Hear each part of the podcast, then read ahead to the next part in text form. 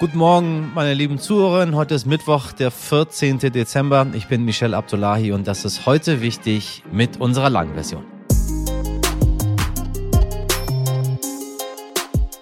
In zehn Tagen ist Heiligabend. Die einen haben jetzt schon Schweißperlen auf der Stirn, andere sind tiefenentspannt. Ja, so ist jede Person eben anders bei der Jagd nach Geschenken. Gleich lüftet die heute wichtig Redaktion ihre Geheimnisse. Was wird 2022 verschenkt und wer hat eigentlich schon was zusammen? Ja, Ihr Moderator ist da relativ entspannt. Wir schenken uns nichts äh, und damit haben wir auch sehr entspannte Weihnachten. So, bei uns dreht sich heute alles, wie Sie herausgefunden haben, wenn Sie klug zugehört haben, aufmerksam zugehört haben. Kann man klug zuhören? Ja, man kann auch klug zuhören. So, es geht um Geschenke zu Weihnachten. Wir liefern nicht nur Geschenkideen, sondern wir geben auch Tipps, was man bei besonders beliebten Geschenken beachten sollte. Zu Weihnachten wird gerne Kosmetik verschenkt und falls Sie Kinder haben im Teenageralter, ja, die viel auf TikTok unterwegs sind, da ist Rosenquarz Rosenquarz. Bestimmt ein großes Thema. Denn auf den sozialen Netzwerken werden ähm, Gesichtsroller oder Gua Sha für die Hautpflege enorm beworben. Tja, leider kommt ein Großteil des Rosenquarzes aus Madagaskar, einem sehr, sehr armen Land. Die Menschen bekommen dort meistens 10 Cent pro Kilo abgebauten Stein und das Geld müssen sich die ArbeiterInnen dann auch noch aufteilen. Unsere heutige Interviewpartnerin und Journalistin Nadja Mitzkat hat vor Ort recherchiert und mit den Menschen gesprochen. Es gibt aber auch immer noch Tausende, die zu Weihnachten ein Tier verschenken. Ja, das ist leider ebenfalls, sagen wir mal, eine richtig keine gute Idee. Keine gute Idee. Egal, ob es sich um einen Welpen, einen Goldfisch oder ein Meerschweinchen handelt. Deshalb berichtet Jana Hoger von der Tierschutzorganisation Peter heute, worauf sie bei der Haltung von Haustieren achten sollten. Egal, ob die jetzt äh, neu in ihren Haushalt einziehen werden oder schon sehr lange bei ihnen wohnen. Zuerst das Wichtigste in aller Kürze. Am Montag hatten wir von einem der größten Skandale der Europäischen Union berichtet. Nun wurde eine zentrale Figur dieses Korruptionsskandals abgesetzt, und zwar die Vizepräsidentin des Parlaments Eva Kaili.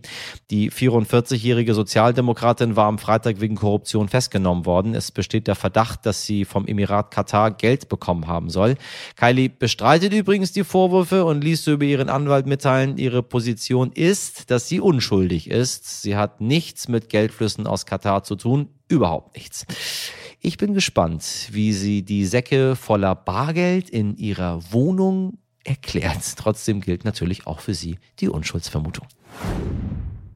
ErmittlerInnen aus Brandenburg haben gestern in mehreren Bundesländern Räume und Wohnungen von AktivistInnen der letzten Generation durchsucht. Der Vorwurf der Staatsanwaltschaft Neuruppin lautet Bildung einer kriminellen Vereinigung. Es geht vor allem um die Protestaktion im April an der Ölraffinerie PCK in Schwedt.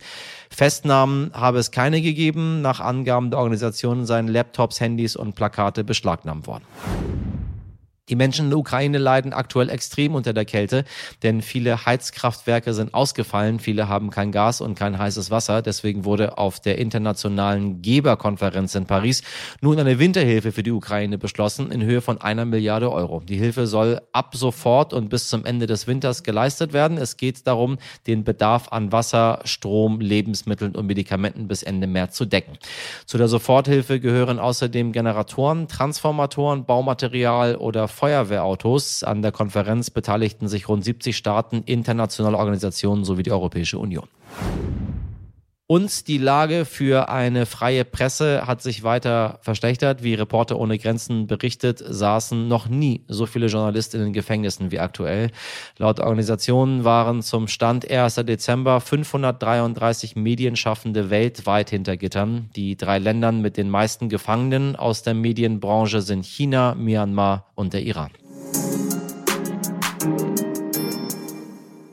So, meine lieben HörerInnen, nachdem wir die letzten Tage so hochpolitisch waren, haben wir uns heute gedacht, zehn Tage vor Weihnachten wäre es doch höchste Zeit, mal über Geschenke zu sprechen. Das Weihnachtsfest ist nach diesem anstrengenden Jahr sowieso ein besonderes.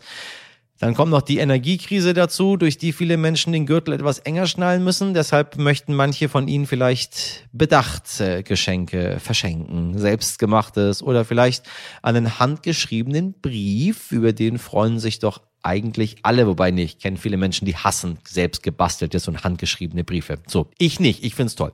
Trotzdem möchten wir manchen Menschen etwas schenken. Falls Sie also genauso da sitzen wie manche Teile meiner Redaktion, die sich völlig gestresst fragt, hoppla, was verschenke ich denn nur dieses Jahr, dann haben wir heute gleich zwei Gespräche für Sie, die Sie bei Ihren Besorgungen vielleicht im Hinterkopf behalten sollten. Jedes Jahr ist Kosmetik bei den Geschenken ganz weit vorne. Man möchte ja, dass sich gute Freundinnen, Kinder oder Familienangehörige mal was Gutes leisten, was Gutes tun. Dabei ist Rosenquarz durch das soziale Netzwerk TikTok zum absoluten Trendthema geworden. Sie kennen vielleicht diese oft rosafarbenen Roller, die das Gesicht fliegen sollen. Ja, dieser Rosenquarz wird aber unter den widrigsten Umständen in Madagaskar abgebaut. Dazu hören Sie gleich mehr im Gespräch zwischen Nadja Mitzkat und Dimitri Blinski. Nadja Mitzkat ist Reporterin beim Norddeutschen Rundfunk und war für ihre Recherchen zur Schönheitsindustrie selbst in Madagaskar und sie hat auch Kinder in einer Mine getroffen. Wir möchten Ihnen den Rosenquarzroller nicht schlecht machen, falls Sie ihn schon unter den Weihnachtsbaum gelegt haben. Aber wir wollen ein Bewusstsein dafür schaffen, woher dieser Wunderstein so kommt, den manche Influencerin sogar damit bewirbt, dass er Mitgefühl und Stärke fördert. Nadja, ich grüße dich. Hallo. Hi. Ja, Rosenquarz ist irgendwie aktuell so in aller Munde. Ähm, als ich zufällig auf deine Reportage gestoßen bin, habe ich gedacht, hm, diese Roller kommen mir sehr bekannt vor. Meine Mutter hatte mal so einen vor 15 Jahren ähm, und ich dachte mir, ist ja interessant, dass das Thema jetzt wieder so groß geworden ist. Äh, wie kamst du auf dieses Thema? Ja, im Prinzip sind mir Rosenquarzprodukte in den sozialen Medien begegnet. Bei Insta, bei TikTok, in YouTube-Videos. Und dann, da habe ich schon so ein bisschen gestutzt und so gedacht, na ja, es sieht alles so schön shiny aus, aber ist das auch alles so sauber, sage ich mal in Anführungsstrichen? Und dann irgendwann habe ich gesehen, okay, die hängen auch in jeder größeren Drogerie, diese Roller oder Gua Sha Massagesteine. Ähm, Genau, und dann habe ich mit einer Kollegin drüber gesprochen und dann haben wir angefangen dazu zu recherchieren. Und dann hat sich das irgendwie immer mehr erhärtet. Man sieht das ja in deiner Reportage, äh, wie groß dieser Markt eigentlich ist. Ähm, du hast auch ähm, viele ähm, Ausschnitte gezeigt, auch von TikTok und Instagram. Das heißt, auch für die InfluencerInnen ist das, ist das ein großer Markt, ne? Ja, und da werben natürlich auch nicht wenige für, für diese Produkte. Und was mich so geärgert hatte, als wir schon so den ersten Verdacht hatten, dass beim Abbau nicht alles ganz so richtig toll abläuft, war, dann wird immer geworben mit, das ist alles 100% organic ohne Chemikalien, ganz natürlich. Und dann als Verbraucher und Verbraucherin denke ich natürlich, ach, das ist ja toll. Gar nicht schlimm, richtig gutes Produkt. Aber zu Arbeitsbedingungen schweigen sich natürlich alle aus. Da kommen wir auch gleich dazu. Ich fand es besonders absurd, als du so einen Ausschnitt in der Reportage drin hattest, wo eine Frau gesagt hat, ähm, ja, der Stein hilft mir auch Mitgefühl zu entwickeln.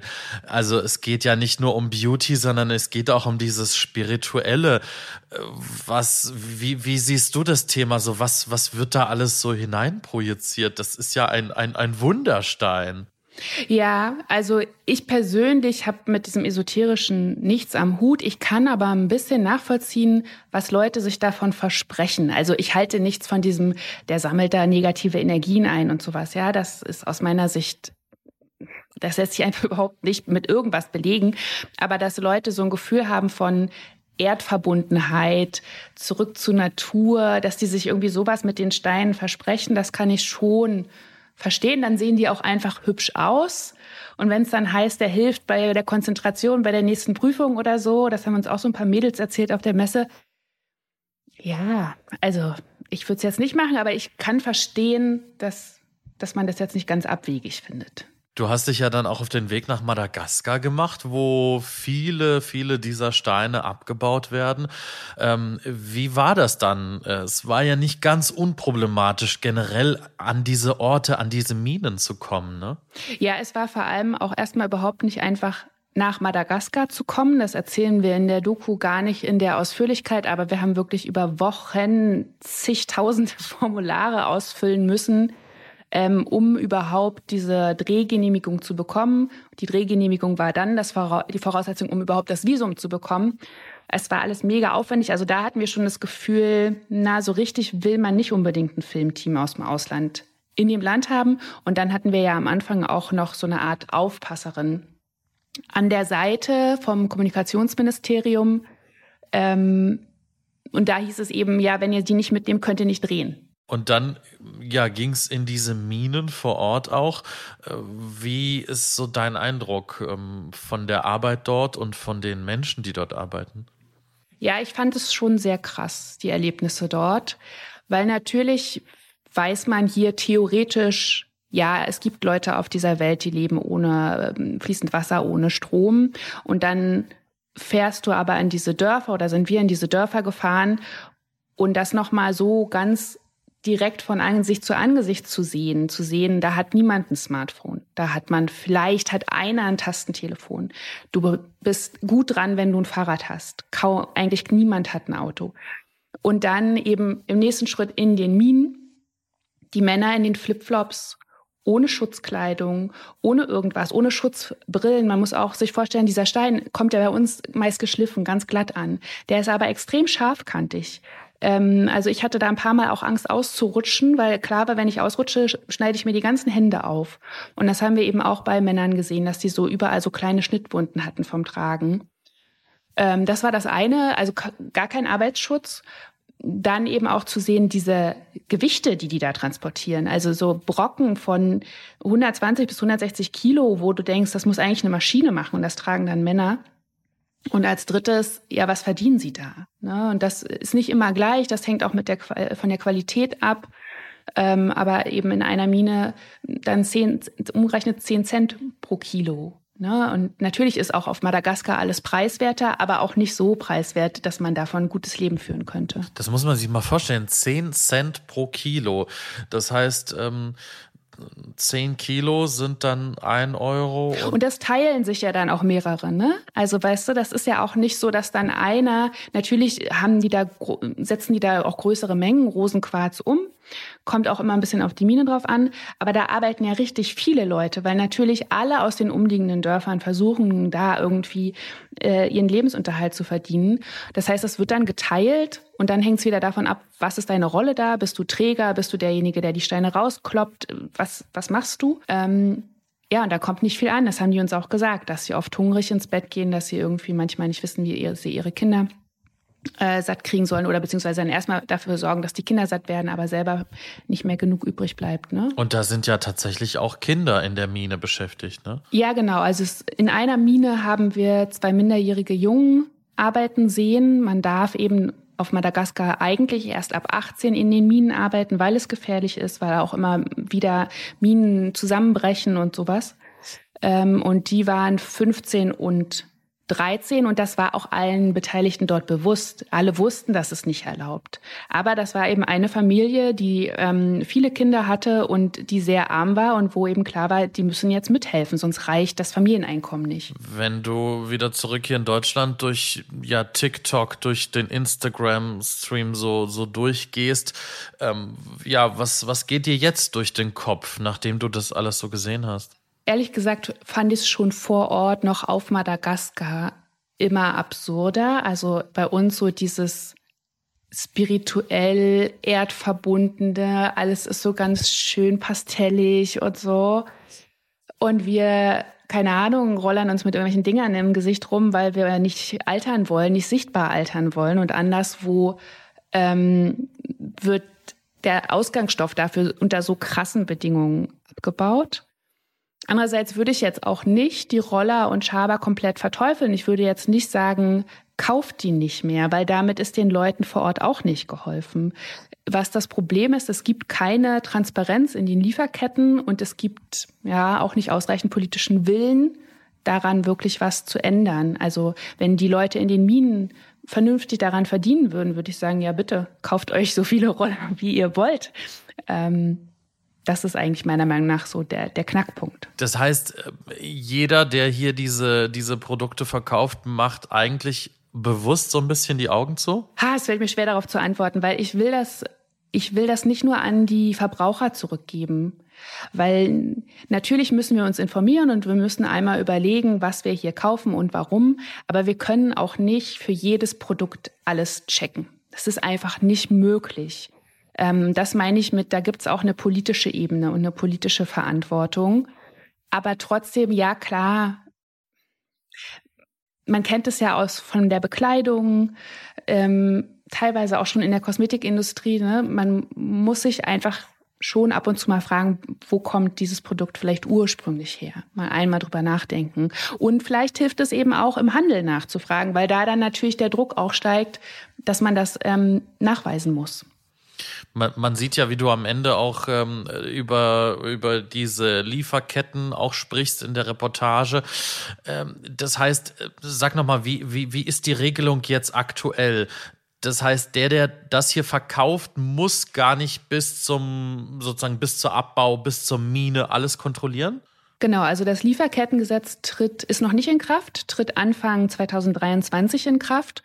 Und ursprünglich sollte es eben so sein, dass du als deutsches Unternehmen auch auf ähm, Menschenrechte, Umweltschutz im Abbauland achten musst. Und dann wurde es so abgeschwächt durch äh, die Wirtschaftslobby und den damaligen Wirtschaftsminister Peter Altmaier, dass sie jetzt nur noch sozusagen bis zu dem ersten Zulieferer gucken müssen. Und das ist dann eben China, weil dort werden diese Rohsteine weiterverarbeitet zu den Rollern. Und wenn es von dort heißt, alles ist okay, und wenn es auch keine weiteren Anhaltspunkte für irgendwelche Missstände gibt, dann sind die Firmen fein raus und damit können die dieses neue Gesetz, was da kommt, auch so ein bisschen als Feigenblatt benutzen und halt sagen, ja, wir haben gefragt, die haben uns gesagt, alles okay, bei uns ist alles bestens. Ähm, ja, und oft ist es das eben nicht. Das zeigt ja unsere Doku. Ich glaube, es ist, wie du sagst, wir als äh, VerbraucherInnen, wir können natürlich nicht bei jedem einzelnen Produkt ähm, prüfen und recherchieren, äh, weil dann ist man wahrscheinlich den ganzen Tag damit beschäftigt. Aber zumindest habe ich das Gefühl, äh, dass diese Reportage uns ja ein Stückchen äh, dazu verleitet, nochmal nachzudenken und nochmal, ja, auch an diesem Beispiel vielleicht auch nochmal sehr sensibilisiert für dieses Thema. Ne? Ja, das, das äh, würde ich mir wünschen. Und was, was ich mir auch wünschen würde, das steht aber gerade nicht an, offensichtlich. Wir hatten auch mit Fair Trade gesprochen, ob denn für diesen Bereich, denn im Bereich Gold gibt's das ja, ne, dass es so ein Siegel gibt. Äh, ob sowas vielleicht auch für Rosenquarz und Co. ansteht, momentan nicht. Aber auch da, auch die Siegel ähm, haben was mit Nachfrage zu tun. Und wenn da mehr Verbraucher und Verbraucherinnen Interesse dran haben und das ähm, sich für den Handel lohnt, dann wird vielleicht auch irgendwann in diesem Bereich so ein Siegel aufgesetzt, wo man dann eben vielleicht auch guten Gewissens Steine kaufen kann, weil man weiß, dass die sind unter fairen Bedingungen abgebaut worden. Wir hoffen, dass es da auf jeden Fall weitergeht und mit jeder solchen Recherche und mit jeder solch einer Reportage, glaube ich, ähm, ja, wird auch wieder gewisser Druck und eine gewisse Öffentlichkeit ähm, erzeugt. Insofern vielen lieben Dank dir dafür. Danke für das Gespräch. Lieben Dank an Dimitri Blinski und Nadja Mitzkat. Die beiden haben so viel über die Doku gesprochen und falls Sie diese noch nicht gesehen haben, unter dem Titel Beauty Roller und Co. Das Geschäft mit der Schönheit können Sie die Recherche von Nadja in der ARD Mediathek anschauen. Viel Spaß. Wir bleiben bei den Geschenken, denn man sollte es eigentlich kaum glauben, noch immer werden jedes Jahr tausende Tiere zu Weihnachten verschenkt. Zauberhafte Zuchttiere, gut gemeinte Goldfische, möbelige Meerschweinchen. Dann denken Sie sich vielleicht, Sie tun einem Straßenhund aus Rumänien etwas Gutes und bringen ihn in ein warmes Zuhause. Aber Fakt ist leider, jedes Jahr ist die Rückgaberate in Tierheimen kurz nach Weihnachten um 30 Prozent höher als sonst, sagt zum Beispiel der Tierschutzverein München. Voller Panik werden Tiere dort abgeladen oder noch schlimmer auf der Straße ausgesetzt, deren BesitzerInnen sie eigentlich nie haben wollten oder die vorher schlicht nicht wussten, was sie sich damit aufhalten. Deshalb überlegen Sie sich bitte gut, ob Sie tatsächlich zu Weihnachten ein Tier verschenken möchten und falls Sie immer noch darüber nachdenken oder vielleicht schon einen flauschigen Mitbewohner zu Hause sitzen haben, damit meine ich natürlich nicht Ihre Wohngemeinschaft Gemeinschaft. Ja, dann ist das folgende Gespräch spannend für Sie. Jana Hoger von der Tierschutzorganisation Peter gibt uns gleich Tipps für die Haustierhaltung und verrät uns auch, ob wir Straßenhunde aus Rumänien und anderen Ländern tatsächlich retten oder eben nicht. Hallo Jana, ich grüße dich. Hallo, vielen Dank für die Einladung. Sehr gerne. Ja, du bist, ähm, äh, du bist Tierpsychologin. Was ist Tierpsychologin? Ich studiere noch Tierpsychologie. Ich habe äh, ganz, ganz lange Zeit als tiermedizinische Fachangestellte in der Tierarztpraxis gearbeitet. Und da habe ich gemerkt, doch auch über den langen Zeitraum, dass sehr, sehr viel schief läuft und wir Menschen auch sehr, sehr wenig äh, Verständnis haben oftmals für die Tiere, die mit uns leben als Familienmitglieder. Und dann war für mich klar, zum einen, ich muss auch in meinem künftigen Job was verändern und deswegen bin ich jetzt bei Peter. Zum anderen habe ich eben dann auch festgestellt, dass einfach sehr, sehr viel Wissen noch, glaube ich, auch bei vielen Haltern fehlt. Und deswegen war es für mich wichtig, einfach dann noch ein bisschen tiefer einzusteigen. Und deswegen auch das Studium jetzt, welches ich hoffentlich dann dieses Jahr beenden kann. Sag mal, ist es ein Problem, was sich die Menschen äh, im Haushalt für Tiere halten? Und ich meine damit nicht das allbekannte Problem, was es irgendwie schon seit Jahrzehnten gibt, sondern ist da irgendwas Neues dran? Hat sich irgendwas verändert? Gibt es irgendwelche Infos, die wir jetzt noch nicht haben, wo man sagt, ja, ich weiß, man soll sich jetzt zu Hause kein Äffchen halten oder so? Hat sich das verändert im Laufe der letzten Jahre? Ich glaube, das Äffchen ist tatsächlich mehr und mehr ein Thema geworden, weil über gerade aus soziale Netzwerke viele Menschen sich mittlerweile Tiere halten wollen, die vielleicht nicht mehr die gängigen äh, sogenannten Haustiere sind. Das heißt, viele Menschen wollen eben nicht mehr nur noch einen Hund, eine Katze oder ein Meerschweinchen zu Hause haben, sondern sehen dann, ähm, es gibt vielleicht Promis, die sich äh, ja einen Affen halten, die sich eine besonders exotische, ja, besonders exotisches Reptil beispielsweise halten, die sich dann eben auch so ein Tier kaufen wollen und das auch tatsächlich hier bekommen, weil hier in Deutschland eben ähm, ein sehr unreglementierter Handel noch stattfinden kann, weil wir eben nicht ausreichende Gesetze haben. Aber natürlich gibt es auch in der ganz normalen in Anführungsstrichen Haustierhaltung noch immer riesig große Probleme. Wir haben jetzt seit der Corona-Pandemie über eine Million mehr tierische Mitbewohner in unseren Haushalten. Fast die Hälfte aller Menschen, aller Haushalte hat ein Tier zu Hause. Das fängt an beim Hund, das äh, endet ja beim, beim Fisch im Aquarium und da läuft sehr, sehr viel noch falsch. Also ich meine, ich bin selber wirklich ausgewiesener Experte, was, äh, also, sag mal, alles, was mit exotischen Tieren, Affen und so weiter zu tun hat. Also da kann mir hier keiner was vormachen. da habe ich viele Beiträge zugemacht, auch einen riesen Film. Und äh, es sind kaum Menschen, die sich in Deutschland Affen halten. Das muss man einfach sagen. Also wenn wir darüber reden, reden wir vielleicht von einer Handvoll Menschen. Das ist was so Exotisches und was so Sonderbares, das fällt irgendwie hinten raus das ist auch jetzt kein Thema, was man jetzt mit der Allgemeinheit hier äh, besprechen müsste. Mhm. Genau das gleiche ist es mit der Qualzucht. Wir kennen alle die Nacktkatzen, wir kennen äh, die Hunde, die in nämlichen modischen Farben gezüchtet werden, irgendwie Schlangen und andere Reptilien und so weiter. Auch da habe ich jahrelang recherchiert. Wir reden da wirklich von überhaupt keiner interessanten Zahl, über die man sich so wirklich unterhalten müsste. Die Menschen, die sich Nacktkatzen halten. Also ich habe wirklich tief, tief recherchiert. Äh, du siehst, ich will darüber gar nicht reden, weil das so maximal exotisch ist und in meinen Augen dort etwas aufgebauscht wird, was für die Allgemeinheit gar nicht so relevant ist. Mhm. Was ist aber für die Allgemeinheit relevant? Also wo haben wir Dinge, die uns tatsächlich betreffen. Also wo man sagt, okay, das äh, geht überall, äh, komme ich damit in Berührung. Das ist wirklich ein Problem. Also Qualzuchten, da muss ich, ähm, muss ich sagen, oder dir widersprechen, vielleicht auch Qualzuchten. Natürlich kommen wir damit sehr, sehr viel in Berührung, wenn wir sehen, äh, wie viele Der Mops. Möpse, genau, ähm, Bulldoggen wir auf der Straße sehen. Es sind einfach Hunde, die sehr, sehr in Mode sind. Es gibt kleinwüchsige Hunderassen, die sehr, sehr in Mode sind, die natürlich uns auch tagtäglich begegnen.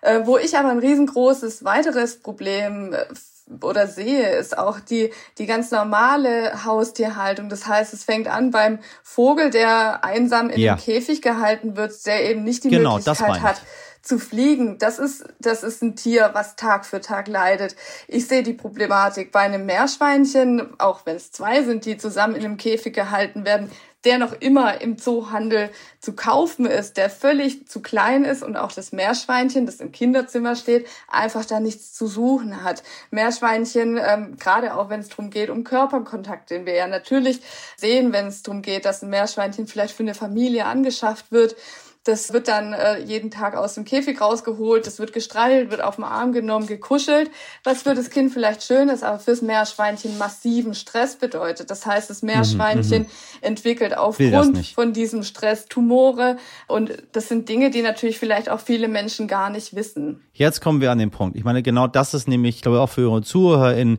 wenn man was tun möchte und wenn man handeln will, wesentlich interessanter, als sich über die drei Leute zu unterhalten, die sich mal ein Kapuzineräffchen irgendwo gehalten haben. Aber da schreit man irgendwie total auf, weil ja, das klar. geht nicht, das darf man nicht. Aber wir haben ganz viele Tiere bei uns zu Hause, wo man sich nämlich gar nicht die Gedanken macht, oh, das könnte ja auch irgendwie nicht richtig sein, was ich dort mache. Fische ist auch ein Riesenthema, wie man sich die hält. Klar, ist ein Riesenthema zum einen, woher sie kommen. Es sind leider oftmals auch noch Wildfänge, die in deutschen Aquarien zu finden sind.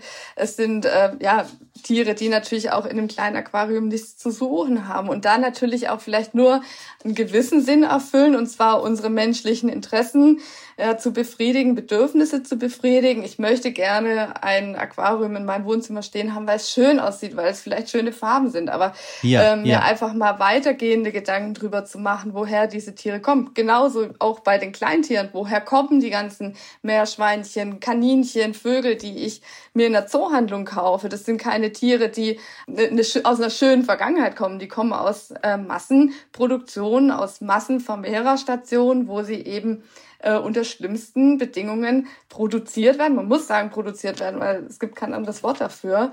Und äh, da müssen wir uns Gedanken drüber machen. Ich sehe in deutschen Tierheim, wir haben 350.000 Tiere, die jedes Jahr auf ein neues Zuhause warten. Da ist es für mich ganz, ganz wichtig und auch relevant zu sagen, wenn ich mir ausreichend Gedanken gemacht habe über die Aufnahme von einem tierischen Mitbewohner, dann sollte ich doch nicht in eine Zoohandlung gehen, dann sollte ich mir nicht auf einem Internetportal einen kleinen Welpen aussuchen, sondern dann sollte ich dahin gehen, wo es die Tiere gibt, die dringend ein Zuhause suchen. Und das ist im Tierheim, beim lokalen Tierschutzverein, da kriege ich Möglichkeiten, dass ich beraten werde. Da, da geht es ums Tier, da geht es darum, auch die Bedürfnisse des Tieres zu sehen und nicht nur die Bedürfnisse von uns Menschen irgendwo zu befriedigen. Es wird sich auch gerne ein Tier aus dem Ausland geholt, insbesondere wenn wir über Hunde reden. Ähm, aber Millionen Straßenhunde in ganz Europa, um mal eine Zahl zu nennen, alleine 600.000 in Rumänien. Genau. Tiere, die leiden, Tiere, die hungern, Tiere, die misshandelt wurden. Dann nimmt sich aber jemand mal eins mit und denkt sich, ja, dem gebe ich jetzt mal ein gutes Zuhause und versucht da mal das Tier wieder aufzupäppeln und mhm. in die richtige Bahn zu bringen. Ist das ein Weg? Funktioniert das oder sollte man da vorsichtig sein? Ich kenne die Situation aus Rumänien. Wir haben vor Ort ein Kastrations- und Bildungsprojekt, wo wir sehen, dass einfach Weidesleid in Rumänien beispielsweise am, am allergrößten ist von den heimatlosen Hunden. Da kenne ich natürlich die Situation der Hunde zum einen auf der Straße, aber ich muss auch sagen, die leben oftmals ja in gewisses Leben, was vielleicht auch irgendwo in Ordnung ist. Die haben sich daran angepasst. Dann sehe ich aber, dass deren großes Problem ist, dass es dort städtische Hundefänger gibt, die diese Tiere dann einsammeln, in Tötungsstationen bringen. Und da muss ich natürlich sagen, diese Tiere leiden massiv und diesen Tieren muss auch geholfen werden. Von dem her verstehe ich auch den Gedanken, dass Menschen sagen, ich möchte mir gern ein Tier aus einem Auslandstierschutz beispielsweise nach Hause holen. Aber dann ist es einfach auch sehr, sehr wichtig, dass ich die Möglichkeit vorher wahrnehme, das Tier ausreichend kennenzulernen. Ähm, das kann ich auch. Es gibt viele Tierheime, die mittlerweile mit ausländischen Tierschutzvereinen zusammenarbeiten. Dann auch wirklich diese Situation ja, wahrzunehmen und zu sagen, okay, ich nimm, gehe geh ins Tierheim, gucke, dass ich da, wenn ich einen Hund aus Rumänien beispielsweise adoptieren möchte, ein Tierheim finde, was bei mir in der Nähe ist und lerne das Tier dort in Ruhe kennen, weil natürlich auch ich nie weiß, wenn ich jetzt ein Tier aus dem Auslandstierschutz adoptieren möchte, was hat das Tier vorher erlebt? Ist es wirklich so, wie es in der Beschreibung drin steht? Verändert sich das Tier vielleicht auch nochmal hier? Jeder Hund, der hier in mhm. einer völlig anderen Situation ist, verändert natürlich auch sich nochmal vom Verhalten. Und das ist ganz, ganz wichtig zu beachten.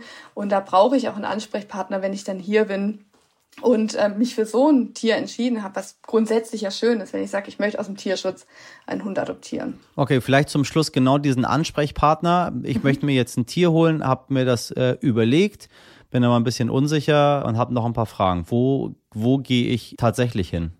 Ich würde jedem Menschen raten, wenn er aus sich vielleicht noch Gedanken macht, welches Tier passt vielleicht auch zu mir, wirklich ein lokales Tierheim aufzusuchen. Eigentlich in jeder Stadt, in jedem Ort gibt's äh, Möglichkeiten und auch Tierheime oder Tierschutzvereine, ja. die sich engagieren, die sich eben auch um die Tiere dann entsprechend kümmern und die mich dann auch beraten können, die mir sagen können, das ist vielleicht auch das Tier, was zu dir passt, was vielleicht auch zu deinem Leben passt, weil es ja auch ganz, ganz wichtig ist. Ich gehe ja hier nicht nur eine Verbindung für ein paar Wochen ein, sondern das soll ja bestenfalls ein Familienmitglied werden. Das soll eine Beziehung über vielleicht 10 bis 20 Jahre werden. Und dann ist es doch ganz, ganz wichtig, dass ich mir wirklich ausreichend Gedanken mache und eben auch ausreichend und entsprechend vorbereitet bin. Ich danke dir sehr für das Gespräch, Anna. Danke dir. Vielen, vielen Dank.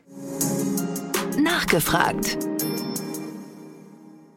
Sie denken jetzt vielleicht, na, danke, heute wichtig, die machen mir aber auch alles malig. Ich hoffe es natürlich nicht. Meine Redaktion hat deshalb noch ein paar Geschenkideen zusammengetragen, die keine Tiere und nur selbstgemachte Kosmetika beinhalten. Falls Sie noch Inspiration brauchen, sind die folgenden zwei Minuten nur für Sie.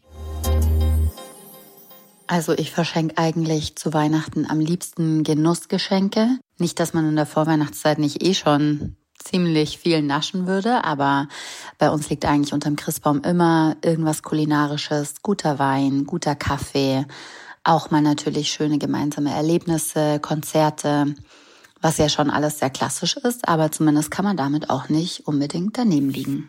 Ja, Michelle, normalerweise bin ich derjenige, der am 24. noch losrennt und irgendwelche Geschenke besorgt und dann landen am Ende Gutscheine unterm Baum. Und das wollte ich in diesem Jahr vermeiden. Deswegen gibt es in diesem Jahr eben keine Gutscheine, stattdessen Erlebnisse und gemeinsame Zeit, die man miteinander verbringt. Und deswegen wird es unter anderem eine Reise geben. Und das muss jetzt ja nicht immer die große Reise sein nach New York oder Mexiko. Das reicht ja auch, wenn man sich in den Regionalzug setzt und vielleicht auch schöne Orte in Deutschland erkundet. Insofern, mir ist es wichtig, in diesem Jahr gemeinsame Zeit zu verschenken, gemeinsame Erlebnisse zu verschenken. Und ja, genauer gehe ich auf das Geschenk jetzt nicht drauf ein, denn die eine oder der andere der Beschenkten hört auch diesen Podcast und da wollen wir jetzt die Überraschung ja nicht zerstören. Aber Gutscheine wird es in diesem Jahr auf jeden Fall nicht geben. Ich verschenke zu Weihnachten nach wie vor sehr gerne Bücher, auch wenn das Geschenk ein relativ klassisches ist. Aber um dieses klassische Geschenk noch ein bisschen persönlicher zu machen, versuche ich, diese Bücher von der Autorin oder dem Autoren signieren zu lassen. Jetzt ist natürlich nicht jede Autorin noch eine Woche vor Weihnachten auf Lesereise oder auf Signiertour. Aber manche Verlage bieten auch signierte Exemplare an oder es gibt die Möglichkeit, dass man an die Verlage schreibt und mal nachfragt, ob es denn nicht möglich wäre, vielleicht ein signiertes Buch zugeschickt zu bekommen. Ein Versuch ist es wert und das macht dieses klassische Geschenk einfach noch ein bisschen persönlicher.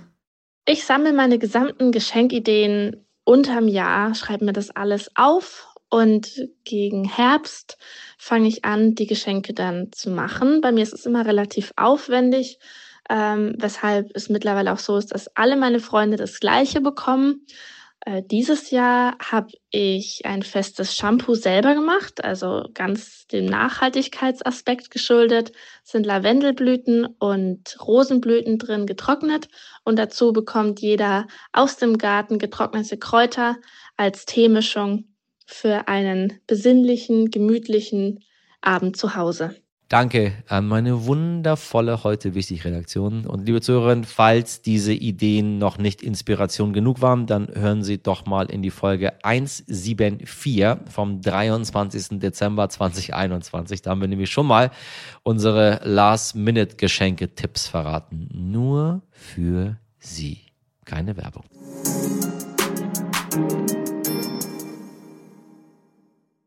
So, meine Damen und Herren, ich hoffe, diese vorweihnachtliche Folge hat Ihre Äuglein und Öhrchen ein wenig zum Leuchten gebracht. Falls nicht, habe ich einen letzten Tipp für Sie. Seit letzter Nacht und noch bis in die kommende Nacht gibt es die meisten Sternschnuppen des ganzen Jahres.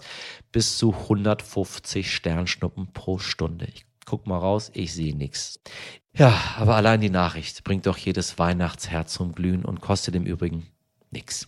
Wenn Ihnen diese Folge gefallen hat, dann äh, wissen Sie ja, Themenwünsche, kreative Ideen, was immer. Heute wichtig, at stern.de ist die Adresse Ihres Vertrauens. Meine Weihnachtselfen in der Redaktion heißen Mirjam Bittner, Dimitri Blinski, Laura Czapo, Jennifer Heinzel und Caroline Protthoff und der Oberelf an den Produktionrädchen Nikolas Femerling. Starten Sie gut in einen hoffentlich stressfreien Tag. Einen schönen Mittwoch wünsche ich. Machen Sie was draus. Bis morgen, Ihr Michel Abdullahi.